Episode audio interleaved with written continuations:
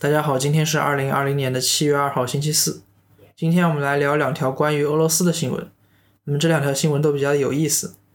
第一条新闻是关于普京大帝成功连任的新闻。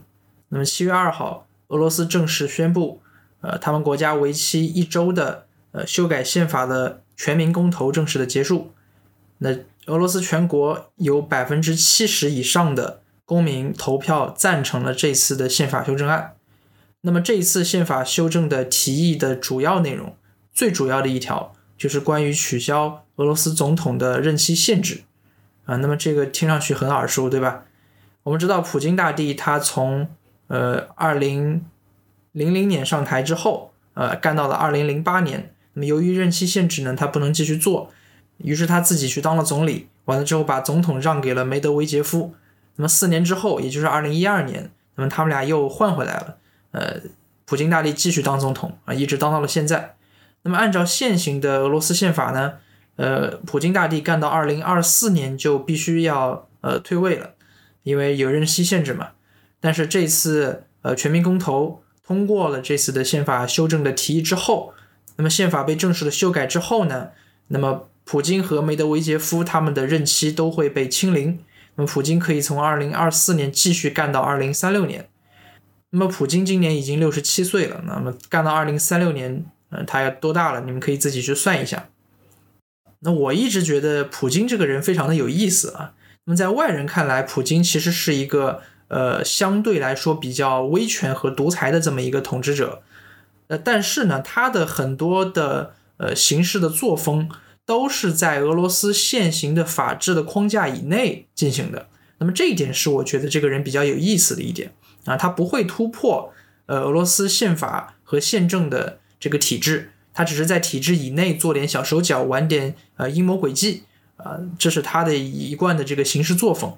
那么这一次呢，他想取消这个总统的任期限制，也是通过全民公投的方式呃进行的，所以在合法性上你没有办法挑出他有什么样的毛病。那么俄罗斯这个国家其实现在处于一个比较低谷的时期。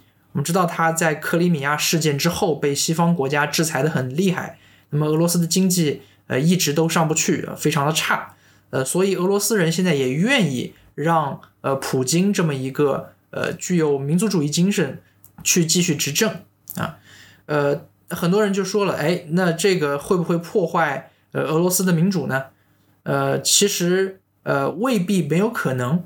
但是我个人认为，普京这个人可能并不会像呃希特勒或者墨索里尼那样，呃，他借着公投的名义上台之后，呃，去呃推翻现行的这个宪政的体制。我不认为他会做这样的事情。那么一提到民主啊，很多尤其是生活在大陆的这个中国人，他们都会认为啊，民主就相当于一人一票，呃，只要有选举就是民主。那实际上这样的想法是错误的。一个健全的民主国家不仅仅要有选举，它还得要有一系列的配套措施，呃，例如分权机制、监督机制，呃，言论自由、出版自由、结社自由，以及一些呃社区工作、社会工作，还有社会团体。那么这一系列的东西都是一个呃健全的民主体制所不可或缺的。所以，并不是说有了呃全民公投，有了一人一票，它就是民主了。我们看。德国人他把希特勒选上台之后，那么他们对于希特勒的一系列倒行逆施的行为呢，基本上没有任何的抵抗力。那么这就是当年德国民主所不健全的一种体现。那么在一个真正的民主社会当中，或者说在一个健全的民主体制当中，人民可以通过选举的方式将希特勒这样的人选上台。但是你们在把他选上台之后呢？还要有一系列的制约的措施。那么，在他冒出一定的独裁的苗头之后，你们要有能力把它弄下去啊。那么，这个才能说明你们的民主是健全的，而不是说选出来一个希特勒，完了之后你们什么都干不了，眼睁睁的看着他把德国给毁了，对吧？那么，我不认为呃，普京是希特勒那样的人，呃，但是我对俄罗斯的这个民主政治的健全程度，呃，不太有信心，是吧？那么，假如有一天普京大帝呃突然变了，对吧？他突然变得呃倒行逆施了起来，呃，我不认为呃俄罗斯这个国家它现行的体制有对于普京大帝的一些制约的措施。那么这是今天的第一条新闻。那么今天的第二条新闻就更有意思了。我今天早上一起来，这个微博就被刷爆了。那么原因是，呃，俄罗斯驻华大使馆的官方微博发了这么一条微博，而，是纪念这个弗拉迪沃斯托克，也就是我们呃中文世界中所说的海参崴的一个呃一百六十周年纪念日啊。他还配了一个拍摄的非常精良的一个视频，是用无人机拍的。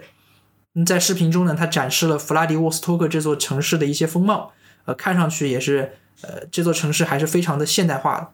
但是你要知道，弗拉迪沃斯托克或者说海参崴这个地方，呃，以前是中国的，对吧？它是沙俄从中国的手中抢夺走的，并且在抢夺的过程中，造成了我们这边很多呃无辜平民的伤亡。那么这个海参崴一直是呃许多中国民族主义者的一个心头之痛，嗯，因为中国实际上需要俄罗斯这样一个盟友。啊，他无法离开俄罗斯，毕竟，呃，虽然他经济很差，但是他在军事上，呃，他还是有苏联的老底的，所以俄罗斯的军事实力还是非常强的，并且俄罗斯与中国，呃，接壤，对吧？他在中国的北边，离中国非常的近，所以中国必须要和他搞好关系。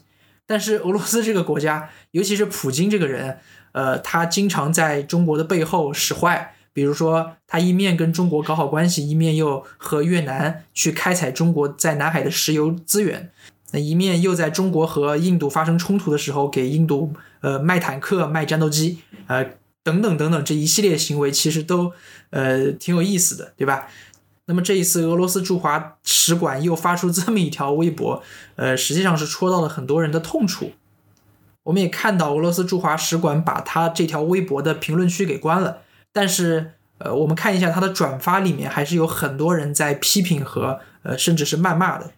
但批评归批评，骂归骂，呃，这些人实际上也没有什么办法，因为在目前的一个政策导向之下，呃，中国是不可能，呃，也不愿意与俄罗斯真正的翻脸的。那么外交部对这件事情肯定也不会呃有所评价的。